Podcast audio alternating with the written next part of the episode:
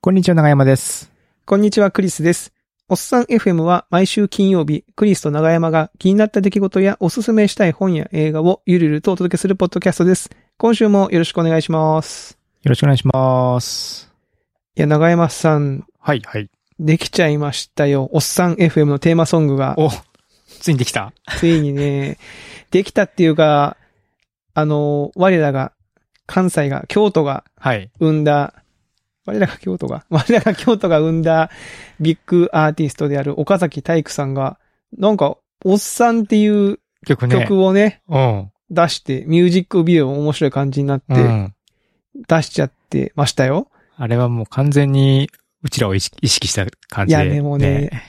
やばい、その、あれですよ、岡崎体育さん、これ、えっ、とね、10月20日だから、このポッドキャスト公開の5日後とかに、アルバムが出るらしいんですよ。うんうんうん。アルバムの先行シングル、おっさんなんですけど、アルバムのタイトルがね、ファイトクラ ブですよ。もうやばくないですかもうファイトクラブって言ったらもう僕のもう、すごい大好きな映画のね、おタっイトさんル。 FM でも何回もね、その話、フ言ァっイトてクラるブでのしょ話しますからね。もう、もう、岡崎体育さんは、聞いてんのかなもしかして。やばいっすね。おっさん僕なんじゃないかって気が するような。いや、僕じゃないんだけど。いや、ほんとね、応援したい。応援してます。いや、聞きましたけど、うんいい、いい曲ですね、でもね。いい曲ですねなんか普通 に、普通にいい曲ですよ普ね。通にその、なんか中高年の、まあ男性を応援する曲そうとそうそうして、そう普通になんかちょっと元気出る、頑張ろうかなと思う気持ちになる曲だ。うなんか、あの、なん、なんていうんですか、こう、まあ、我々がその、このおっさん FM やるときの、になんとなくこういうことををテーマ、テーマというかね、なんかベースに置きたいねって思ってたようなことが歌詞に描かれていて、そうそういそう。や、素晴らしいですよね。ねえ、こんな、こんなギフトをね。いやいただけるとはびっくりですね。ねまあ当然、あのね、えーテーマソングみたいなわけはなく、あの、勝手に曲を流したりもできないんですけ ど、そうですもうぜひとも聴いてほしい。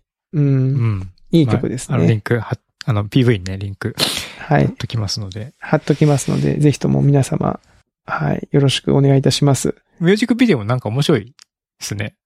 そうなんですよ。これね、あの、ミュージックビデオは、あの、岡崎体育さんが跳ねた、すごく人気になった、ミュージックビデオっていう曲があるじゃないですか。うんうんうん。あの、僕があの、お、おじさんたちのあの、年末の忘年会でカラオケで歌ってたやつ。あうんうん。の、あれのミュージックビデオを手掛けた方が、今ああー、回手そうな掛んだけてなんるらかしいちょでっとすテよ。イストに確かに似てる。うん。うん。しかもね、その方の名前、寿司くんっていうらしいんですよ。えもう寿司くんって言ったらなんか、まあ、ちょっとうちはネタですけどね、我々の会社で言うとその、なんていうか、人手くんのことなん だこう想像していますけども。なんかもういろんな意味でこう、なんかすごく近しいところにい るなっていう、うんこうシンパシーシンパシ感じーるを感じえて、はい、しまいますね。うん。いや、いい、いい曲だな。いやはー、そうですね。まあじゃあ、はいまあ僕たちも、おっさん活動、やっていきましょえー、おっかつ。う。おっか、 おっさん、おっさん活動、おっかつね。はい、うんおっかつっていきましょうか。おっかつをやっておいっきたかいつやなっていときましょう。はい。思っているんですよね。長山さんの最近のおっかつは、最近何かのありおまっかしたつかは、あ のー、く車買おうかなっておいおう。また、またままたたおっこれ。さんみたいな話。おえ、っなんさんかってい流う行かっ、て、流行ってんの車買うのが。いやなんかなん僕の周りで結構見るんですけど、車買ってる人。まあ多分、クリスさんのタイムラインと僕のタイムラインが被ってるとこはあると思うし、あると思うんですけども、みんな車ね、買急いますよにねですよ。急に車買ってますけどね。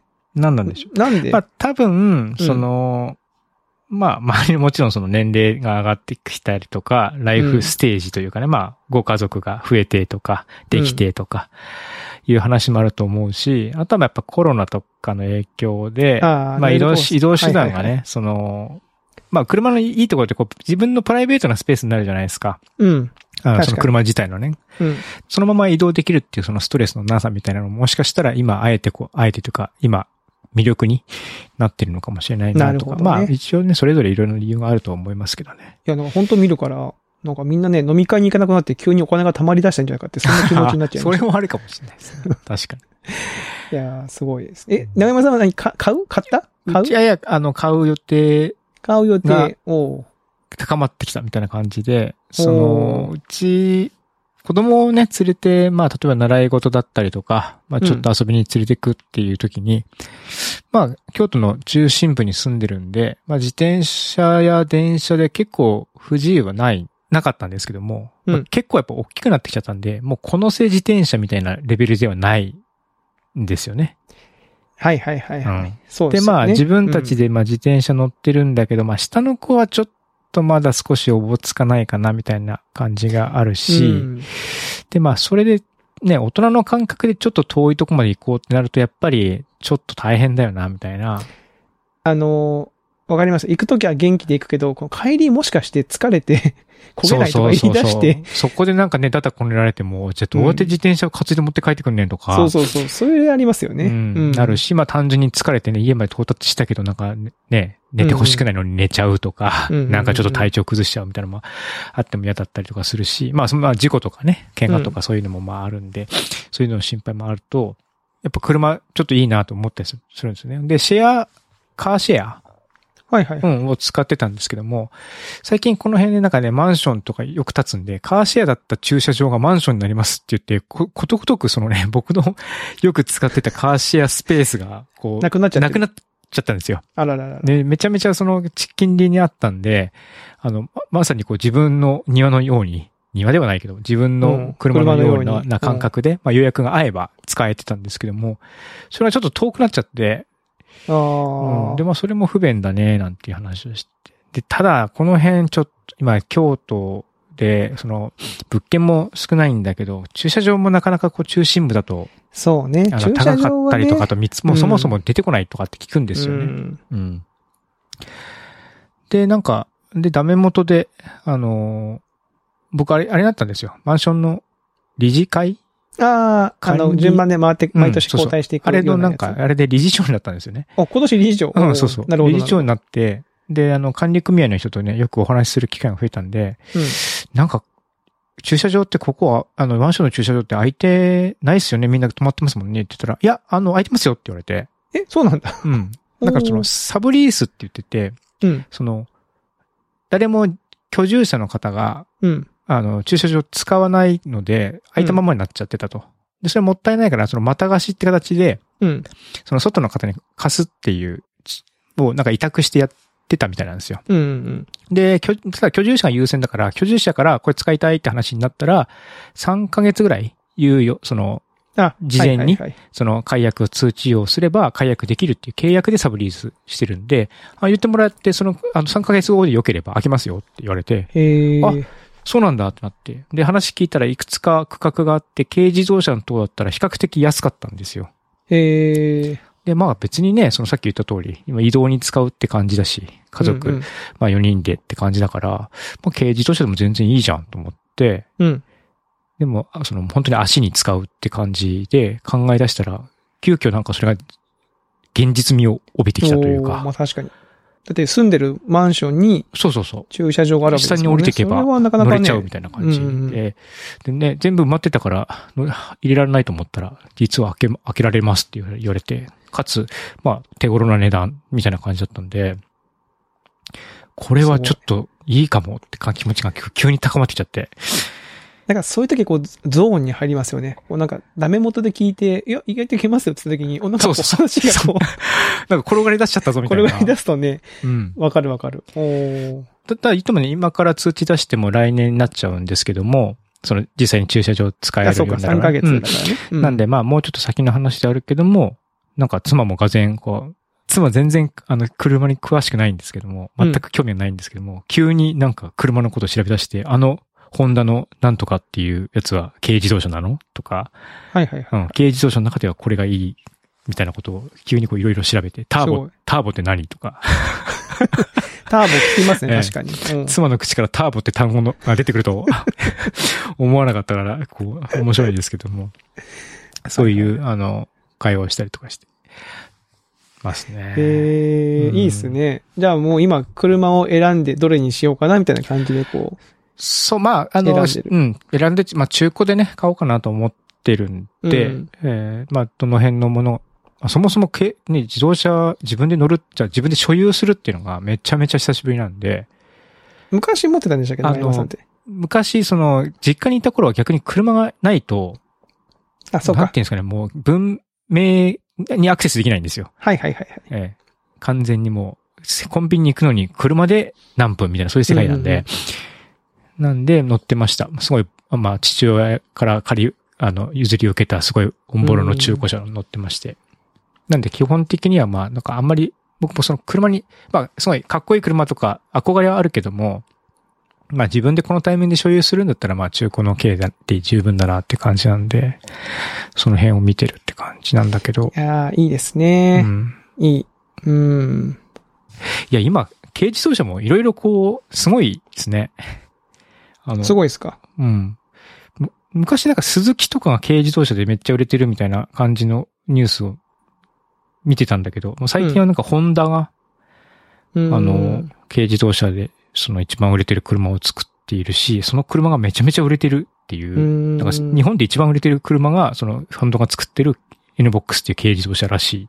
なんかそ、そもそも僕その、やっぱ車詳しくないんで、あ、詳しくないっていうかその、で、その軽自動車と普通自動車、もちろんその、あれが種類が違って、うん。ガソリンの種類も違って、とか。ガの種類は一緒です。あれが、 あ、全然違うのって。はいごめんなさい。軽自動車ね。僕なんか全然違うやつを。そう ディーゼル、ディーゼルだとちょっとディーゼルとも違い違いますけど、ね。ディーゼルと勘違いしうたんあのー種類が違うのは知ってるんですけど、なんか、そのメリデメとかね、その、大きさが違うんだっけそうですね。あ大のきさが違う、。まあ、排気量ですね。排気量、パエンワジーンが違うってこのとパワーがまあ違うっていうところで、あうんの、で、税金が変わってくるんですよね。はいはい。で税金が変わってきて、えーで、僕が個人事業主だから関係あるのは、えー減価償却って言って、まあ、大きな買い物をしたときに、まあ、一括で経費にできるわけじゃなくて、こう分割して何年分って経費にする。パソコン買ったら3年間を経費ににするみたいな。分うんうんうん初年買った年に100万円の経費になるんじゃなくて、まあ33万円ずつこう分かれて経費になるみたいな感じなんですけども、まあそういう、なんかそういうこう、減価償却っていうのが短かったりとか、まあ税制的な有利、優遇が結構ありますね。軽自動車は。うんまあ他にもあるのかもしれない。ただまあ、パワーがなかったりとか、あとはまあその、ボディも少し軽いんで、安全性みたいな部分、お重い車とぶつかった時にはやっぱ負けちゃいますよね、みたいな。そういうのがあったりとか、するし、するのかな。うんあと、まあおー、乗車人数とかも4人までになったりとか、っていう感じの、まあ、そういうでメリデメ。まあ、ちっちゃいからいいっていうのと、ちっちゃいかうら、んここはちょっとダメだなっていう感じ。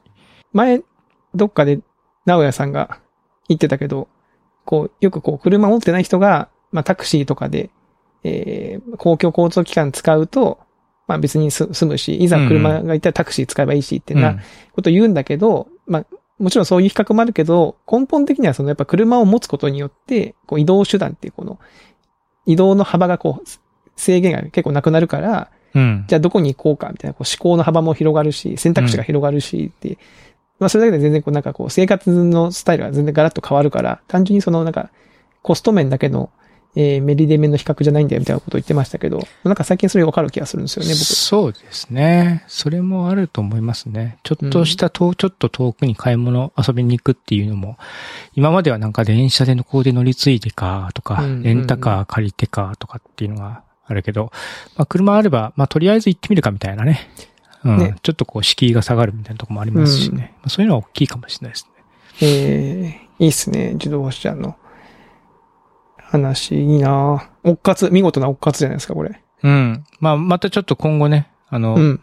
軽自動車の話を僕がけ、あの、日々 YouTube を見て研究してるんで、 YouTube で研究してるんですね。いや、最近すごいんですよ。もう YouTube、まあ、他のなんか多分自動車かられか買ったっていう、あの、ブログとかにも書いてたと思うんですけども、その、自動車の説明、その、こういうポイントがすごいっていう説明とか、あとは、乗車した映像とか、もうんうんう、いろんな人がいろんな映像を上げてくれてるんで、それ流し見してるだけで、そのジャンルの車とかって一気に詳しくなれますよ。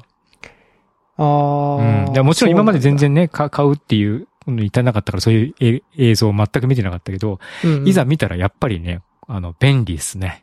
うんうんうん。しかもみんなめちゃめちゃ詳しくて、プロの、うんまあ、プもう、まあ、そまあ、多分ほぼプロなんだろうと思うんですけど、それで多分再生回数もすごいかうら、んうん多うん分それでほぼ専業でやってるのかなと思うんですけど、ほんでもうメーカーさんからちゃんともう借り受けて、はいはいはいだ。から昔の深夜でやってやってた、その車のなんか、こう、あり市ます場ね、番組ね。はいはい、はい。番組であったじゃないですか。あったあれをなんかね、みんないろんなジャンルでいろんな方がいろんな車でやってるみたいなのが、永遠に見れるみたいな感じなんで。すごいなぁで、こすごいの、わこの車とこの車ね、まあ、大体こうライバルがあるじゃないですか。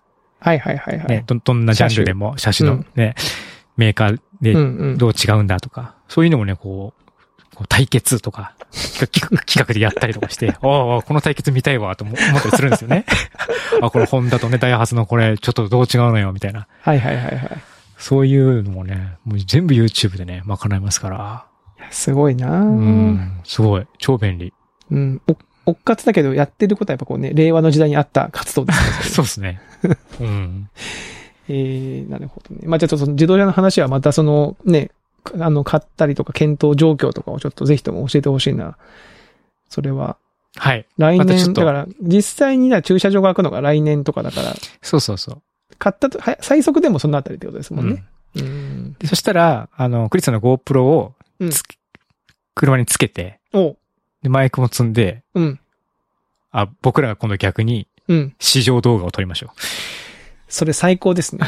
あの、昔あったあの、うっちゃんなんちゃんの気分は上々みたいなやつやりたいですね。う。ああ、車でなんか移用しながら、なんか喋ってる番組、まあまあまああるじゃないですか。あるあるある。あれ、あれなんか面白いですよね。あれ面白い面白い。なんかで、ななんか車で歌い、あの、運転しながらカラオケしたりするやつもそあうるでしそょうそう。うん。なんか別に 移動してるだけじゃんみたいな感じなんだけど、いや、空間がなんかね、すごい。それはね、めちゃめちゃ楽しそうですね。うん。いい、いいと思う。クリスチャンネルの企画で ぜひとも。もいいいしやなん、かまあ、おさえるのもいいんだけど。もう抑えウェブでもいいし、全然、それたの超楽しそうじゃないですか。うんい。や、それいいな。いいですね。今回の収録は車からお送りしてますっつってね。そうそうそうそう。動画、 動画バージョンとさ。動画バージョうンとん。喋りながら話すみたいなね。へえー。いいな、それ。走りながらでも昔話とかするとちょっと盛り上がるじゃないですか、なんか。それわ別かるに収録とかしなくてもわ。かるなうん。ほら、僕あの、昔、結婚式で、あの、会社の人の、うん。あの、どこだっけ長野県。あ、行きましたね。そうそうそう。あの時、そっか、帰り、そうクリスさんと一緒だったんだ。そうそう、な長山さんが運転をして、うん。社員のね、何人かを乗っけてずっと運転して連れてってくれて、そうそうそう。長野、京都往復往して、復ね、うん、してレンタくカーれ屋さんて。にびっくりされたっていう。 どこ行ってたんですかっつって。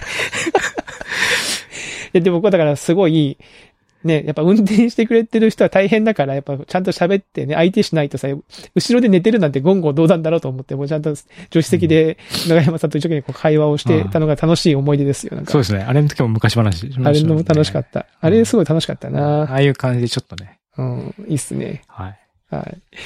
いやいや、楽しみ、楽しみ。うんえー、なんかもう一個なんか、長山さんのネタの、あ、これなんですかこれ。結構します。あとね、最高の親子丼って書いてあ最る高の親子丼って何なんですか好きな食べ物って、まあ、この間、クラゲさんのエピソードの時に、とんかつみたいな話をしてた、してたじゃないですか。うんで、クラゲさん好きな食べ物って言ったら、もう迷わずとんかつと答えますみたいなことを言ってて、で、まあ、実際にね、結構好きで、もう、めちゃめちゃこう、 食べあのまくっ回てになるるとみみんたないでとんかつ食べたくなったって言な。ってましたねね。うんあの、で、好きなもの、僕好きなものは、あの、卵なんですよ。卵、うん卵でまあ料理は何でも。そう。で、食材としての卵が好きなので、卵料理全般結構す、何でも好き。卵かけご飯から始まり、卵焼き、茶碗蒸し。いいうんで、まあ、で、まあ、あとは、その、卵っていうと、丼物をこう閉じる、親子丼、カツ丼とかっていう、その丼物も大好きだし、うん。まあ、卵、まあ、何でも、目玉焼きも、もうシンプルな料理、ゆで卵も大好きみたいな感じ。うん。。なんですす。なんで、親子丼作るのが結構好きで、親子丼ってなんかちょっとこう、なんていうんですかね。ぼ僕の中ではこう非常にこう、作りやすいというか、なんかもう、うんなんか迷って、なんか食欲ものよくわかんないし、なんか、どうしようって時に、あ、じゃあ親子丼みたいな、そういう選択肢が僕の中であるんですよ、結構。はいはいはいはうい。んただね、問題がありまして、そうだ。これをまあ言っとかなきゃいけない。あの、うんこう非常にこう、重大な問題がここ数年間あって、子供が卵アレルギーっていう、あららららら ら。あの、時期がありまして、今はあの、ちょっと治療をして、うんあの、食べれるようになったあ、んよかですったけよどかった。ううんんうん。で、卵好きだとすると、こう、やっぱりこう、半熟卵の半熟具合っていうのうんが、うん。なんていうのかな、その卵の醍醐味の一つだったりするわけわでかすよ。るわかる。うんうんこのとろっとしたところがいいとか、うん。ちょっと生すぎてもちょっとあれだそうそうそううし、んちょっとね、絶妙そな。う絶妙なこのね、うん火の通り加減みたいなところで、まあ、特に親子丼とかそういう感じなわけですよ。ありますね。で、うんただ、う、ちの子供はまあ一応治ってとはいえ、うんあんまりこう、ね、ちょっと疲れすぎちゃった時とか、あとはやっぱり半熟の卵とかは、あの、アレルギーが出やすい。あ、そうなんだ。うーん。おつまから卵料理を作るときは、こう、必ず火をしっかり通すようにとうん。いうのが、一応こう、卵料理を作るときの条件になってくるんですね。うんうんで、まあ、これは僕の中でこう、非常にこう、きお大きな問題だだったわけ ですよ。でもちろん別にその作り変えればね、自分用に親子丼と子供たちうのん。は親い子はい丼と。はい。ただ僕は、その、やっぱり、こう、同じもので、同じようなもので、美味しいもの、だからその、なんだろうな。親子丼ってこう、火を通しまくるとこう、まあ、ふわふわな、ちょっと硬い感じになっちゃうんですよね。うんうんうん。うん。で、僕はちょっとそれは、そこまで行っちゃうと、やっぱり親子丼、ちょっと僕の好みじゃないなってなっちゃうんで、うんうんその、どう火は通ってるけども、その、こうちょっとジューシーな感じを残してるかっていうところを、こうギリギリのところ、近年ねはいはいはい。あの、こう追求をしてまして、なるほどなるほど。で、この間ですね、ほついになんかね、その、僕の中でこう、その一点を突破したっていう感じう。が、おーの親子丼ができまして。で、それでついつい、 ツイッターに、人生最高の親子丼をいや、それはだから、その、更新したという。要はしっかりとちゃんと半熟じゃなくて火も通ってるんけど、うんけど、ちょっとこそ硬くなりすぎてなく、ない。うんっああ。ていう感じのところ。それはすごいですね。うん、それは、だから食べた時に、ちょっとおおって思ったわけですかそれは自分、だから自分も納得する、その、とろっと、とろっと感を別に、その、卵の半熟のとろっと感じゃないんですけども、うんうん。食感だし、子供に出しても心配ないっていう、その、調理具合っていう、このバランスがへえ。あって、これはもうなんかそのダブル、親子のダブルミーニングだなと思ってね。うんその親子の愛みたいな、ねのあなるとほどと、ね親子丼みたいなね、親子のね愛みたいなのと親子これすごいじゃんと思ってすごね。い一人でね、もう、噛み締めてました、親子丼を。すごいっすうね。ん。親子の噛み締めて。 まさか、すごい、親子の夜明けですね。うん親子丼。ね。うんいや、そうか。ただ問題はね、いくつかポイントはあるんだけど、ちょっと再現性がまだ低いので、まあ何回か練習してちゃんと再現性を上げなきゃなって感じ。まあ、でも難しいですよね。その火ってほら、どんどん通るじゃないですか。その、置いてても。そうなんですよ。ね、絶妙なタイミングを狙わないといけないわけでしょ、そういううんそういうのってやっぱり。そうそうそう。あーまあ難しいけど、でも、一旦そのなんか自分の中でこう、これが、ね、かん究極の完成形ってできたのはすごいですね。うん。まあ、一つは、まあ、か、簡単に言うと、一つは、その、ずっと火をかけすぎるんじゃなくて、まあ、余熱調理みたいな感じで、ああ、なるあほどのね。、後半は余熱調理で、結構、まあまあ長時間、まあまあ長時間置くんですよ。うんうんうんその、、その時間も大事なのと、あとは前処理の、その、汁の部分をどう作るかみたいなところもちょっと、うんうんうんあの、コツを、いくつか。え、その汁の部分はどうしてんの長山さんは。その、麺つゆとか使わずに、じゃ結構こう、自分で調合してるんですかだし、だし取ってやってます。偉い。だし取って、お酒とみりんと醤油とかで、と、まあちょっとお砂糖を入れて、みたいな感じで。偉いな。うん。ちょっと簡単に作ろうって感じじゃないですね。そう。その、今の、この、このモードの親子丼は、 も うだかそのうら、んあの職人的な感じ割になってるわけなんだと、割とちゃんとこうみんなで美味しく食べようって感じのいやそうモードですね。自分一人でこう、ちゃちゃっと食べたいときは、もうんう、うん。めんつゆ、じゃまあ、ちゃっちゃっとう。んあーで、もう半熟、ドロって感じで ド。ロッと。そうそう。なんか卵かけご飯なのか、みたいなね。ええうんいや、いいっすね。それができたと。なるほどね。できたんで、もうちょっとね、もうちょっと訓練をして、再現性を高めたら、まあ、なんかそういうの、まあ僕も結構最近よよく料理してるんで、火の通り加減難しいんですよね。わかりますそのなんか、生、生だと良くないんだけど、かといってこう焼きすぎても良くないなってところをちゃんとそうですよね。狙うところがね、おやっぱ肉、お肉とか。かもやっぱりそういうとこありますしね。うん。野菜も、うん、野菜ももちろん、その火入れすぎるとやっぱりこう、パサパサになっちゃってね。ううん。ん。やっぱあの辺の加減がやっぱプロの料理人を食べると、あ、しあこれ、これ、こういう感じか、みたいなね。こうみずみずしさとちゃんと火が、火が通ってるぞっていう感じがありますよね、それはねシャキッとしててみたいな。ね。あれはやっぱ、あれ難しいんだよな。いや、ちょっと、まあこれも機会があったらちょっとね、カレーと一緒ですけど、親子丼大会とかね、してくださいよ。丼物 大会でも。最高の丼を。最高の丼でもかカレーと違ってもシェアがしにくいね、これね。う丼ん物は親確か子に丼はね、まあ親子丼でも、まあみんな作れるでしょ 親子丼は、また、じ自己ベストは更新したけど、自分がどこにいるかっていうのはよくわかってないかバら。リエーションがないか。確かにね。うん材料に凝るとか、ちょっと味付け、でも味のバリエーションもそんなないですもんね、そのカレーと違って。そんなないですね、親子丼ね。うん変わった親子丼って食べたことないもんな、そういえばな。あの唐揚げベースの親子丼が出てきてびっくりすることがあったりとかはありましたけあど。あ、ある。会社の近くの、ね。あそことかうね、ん。うんあお店とかは、そうそう。親子丼頼んだらか、唐揚げ入ってんじゃん。唐揚唐揚げ丼じゃんみたいなね。ちょっと。ああったあったうん。ええいや、じゃあちょっとこれはぜひとも、あの、もしまた万が一自己ベストを更新することがあったら教えてください、それと。はい。いや、意外とその中山さんがその到達したと思ってるところはまだまだこう入り口っていう可能性もいありまや、すから。そんな、まあ料理はね、その可能性がね、やっぱありますね。ありますよね。ええうん。 親子丼ってなかなか外でもそんなにこう、いい親子丼って食べないん で、うん、まあそうね、そのなかなかその最高峰がどこにあるのかっていうのも僕はよく分かってはいないんですけども、その世界的なね。世界的うな。ん、なんでまあ自分、まあ自分のね、その自己ベストでまあ十分満足はしてるんですけども。 なるほどね。あーわかりました。まあ、長山さんの最高の親子丼はそういう話とはい。いう感じで すかね。いやー栗さんははい僕はね、あのーあれなんですよ。僕の大好きな、ビーズ。ビーズ。ビーズうんビーズがですね、えー、ユナイトっていうライブを開催したんですよ。ライブの名前がね、ユナイトっていユうんナでイすトけど。ライブした。うんライブなんですけど、これがですね、えーもう本当こうコロナ禍明けて、久しぶりの友人観客ライブで、あの、人をまあ半分ぐらいキャパ入れあて入やれったて、んですほうほうほうほうやったんですよね。で、それをまあ、当然見に行ける人も少ないので、うん。えーこう、後日、ライブ配信もしますみたいな。うん、うん。ライブ配信、まあアーカイブ配信っていうのかな。えー、一週間ぐらいいつでもアクセスして見れますよっていうのをやって、僕はそれで見たんですけど、で、これがですね、東京と大阪で公演をやってて、えー、ビーズ単体じゃなくてですね、ビーズがなんと声をかけてですね、えー大阪公演のゲストアーティストにミスターチルドレン。えーほうほう東京公演がグレーかな。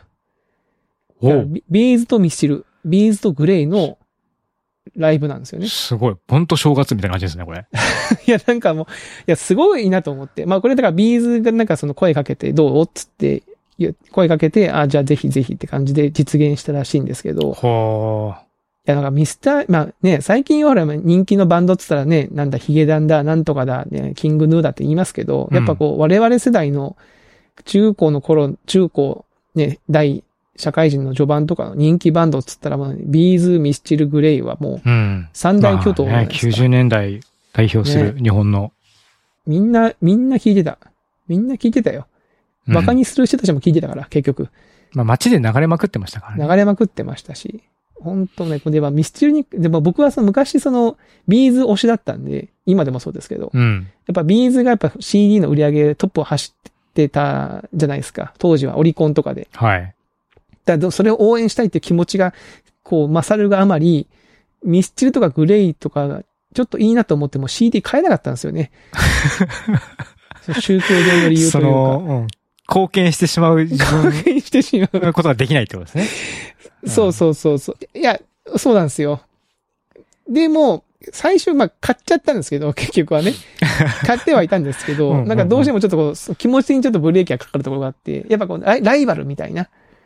あの、まあね当時はやっぱりこう、ね、アーティスト同士ってこうバババトルじゃないけど、こう、競い合ってるものみたいな、なんとなくのイメージがあったのかわかんないですけど、まさかそのバンドがですよ、時を経て、こんな時代に、ね、あの、一緒にライブするなんてって思って、いや、すごいなと思ってですね。うんで、この、僕はミスチルに関して本当ね、申し訳ないことが一個だけありまして、あの、昔、うちの妻のね、友達が家に遊びに来たんですよ。うん。うん。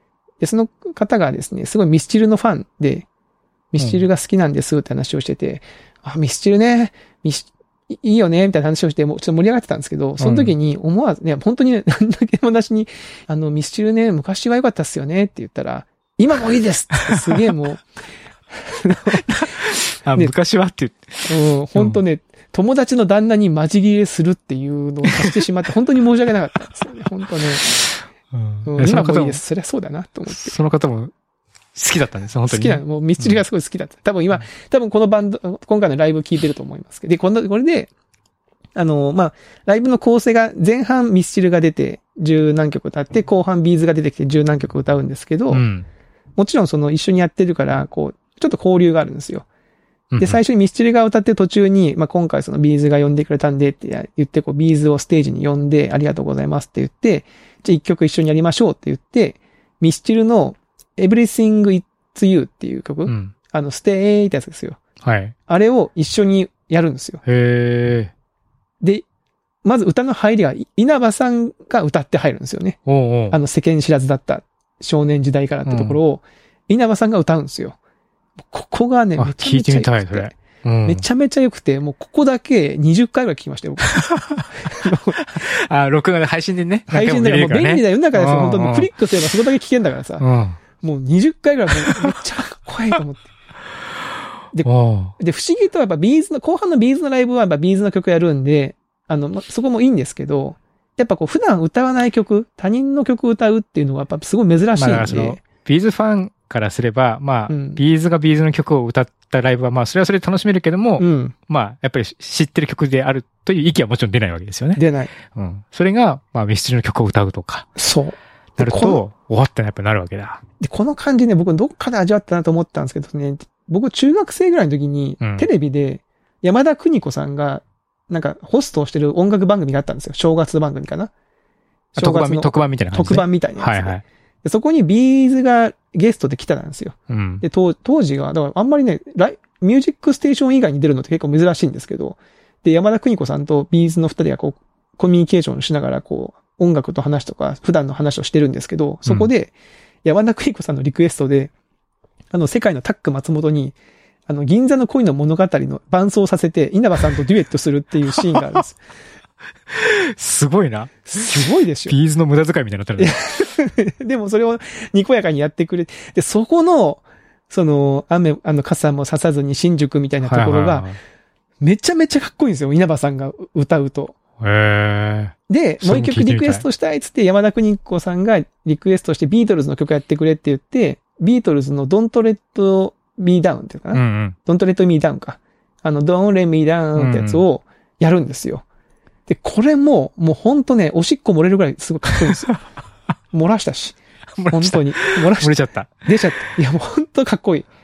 で、その時うんの、いやさっきはやっぱり、こう、なんだろうな、オリジナルの歌ってる人で、おあの、自分たちの曲じゃないんだけど、それをこう、自分たちでものにして歌ってる感じっていうのはすごくその時伝わってきてて、うんうんうんで今回その感触を、そのミスチルのライブとの一緒のライブで思い出して、いや、ほんとね、で、ややっぱタイムライン見たら、ビーズファンの人みんな、あそこの、こう、繰り返し見てるって言ってました。 エブリシング、いつ言うだからね、ここはね、本当あの、まさかね、こんなことが令和の時代に聞けるとは、まあだから昔の自分からすると信じられないだろうなと思って。ああ、うん今こう戻って、こんなことがあるぞって言っても、そんなバカなみたいな。うん。だからやっぱこう、生きてるといいことってあるんだなと思います よ。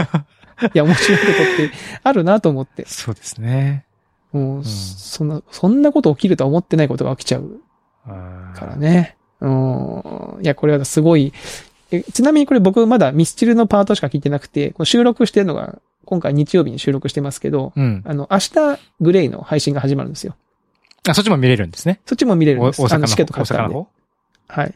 おうあ、で多両分方、両方買ってるわけですね。両方買ったんです。うん両方買ったんで、見れるんですけど、多分グレイの方も多分グレイの曲を一緒にやってるっぽいんですよね。うーん。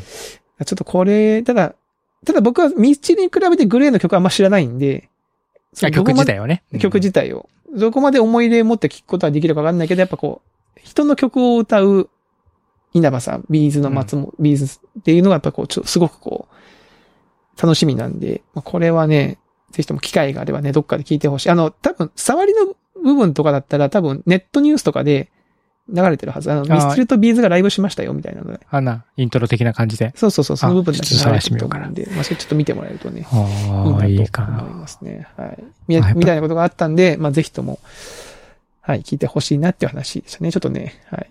あ、これやっぱりあれですよね。その、レア、レア度があるからやっぱ嬉しいみたいな。あーところもあるそうかもしんないっすね。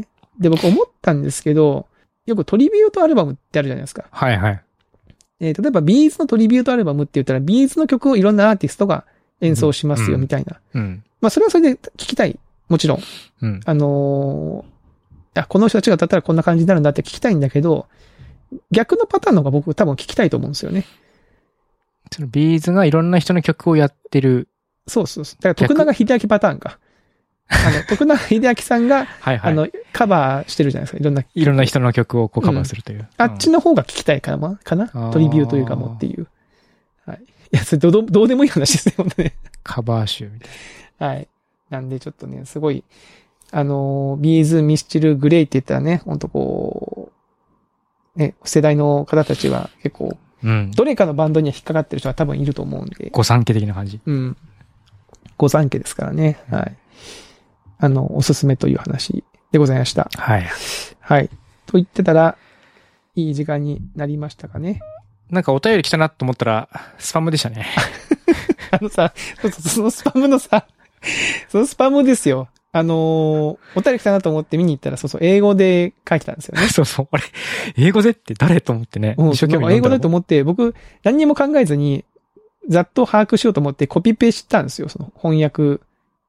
あ自動翻訳にね自動翻訳にピッてコピペして、ピッて見たら、なんとかかんとかなんとかかんとか請求書って書いてあって、その、え、な、なにこの請求系のスパムなんかお金払いとかそういうやつと思ったけど、なんか書いてあること微妙によく違うから、うんうんと思って原文見たら、請求書ってところはビルっていう名前の、人の名前 でしょ人の名前ビルって書いてある自動ところ翻が訳、請求書ってなってる、全然ダメじゃん。 ちょっと面白かったんだけど。あ、請求書じゃなかったんだと思って。はい。まあでもちょっとお便り欲しいっすね。そろそろね。そろそろ欲しい。ちょっとね、わー、わーいと言って思って見に行ったら。本当ですよ。僕も一緒にあの見に行ったら、スパムかいと思って、うんあスパムではないですよね、あれね。一応まあ、その内容に、 内容に触れたというかね。まあ、自動的に何かばばらまいてるというよりは、こう、そうそう関連したところから、どうにかコンタクトを取ろうと思って、お便りフォームに投げてきたみたいな、そういう感じ。なんかインタネーッネット回線的な話だったかな、そうそうそうそうそう。だったかなまあ逆によくそれを引っ掛けて拾ってい、やもね、問い合わせに投げてきたなとう、思って。なんでそれでこう契約にむ繋がると思ってんだろうなっていう不審さ はちょっとありますけども。わかんないですね。謎。謎ですわ。うんはい。まあまあまあまあ。あのーということで、あの、引き続き、 我々は、あの、日頃、はいお便りフォーム、お便りの、あれをチェックしまくってますんで。ずーっと。ね、あの、こう、ポストの前にいるおじさんみたいな感じでね。ずーっと。 毎日こう、今日はお手紙しないかなっつって、うんポスト見て帰っていくっつって、一日にもう4、5回見てますからね。うん皆さんもぜひとも、はい、感想や、えーまあ、こんなネタ、えー話してくれとかですね。はい、はい質問とかあったらぜひとも、どしどしお気軽にどうぞお寄せいただければとお願いします思います。はいはい。はいえーということで、えー今週のおっさん FM はこのあたりとさせていただきます。はい。えーまた来週お会いしましょう。さようなら。さよなら。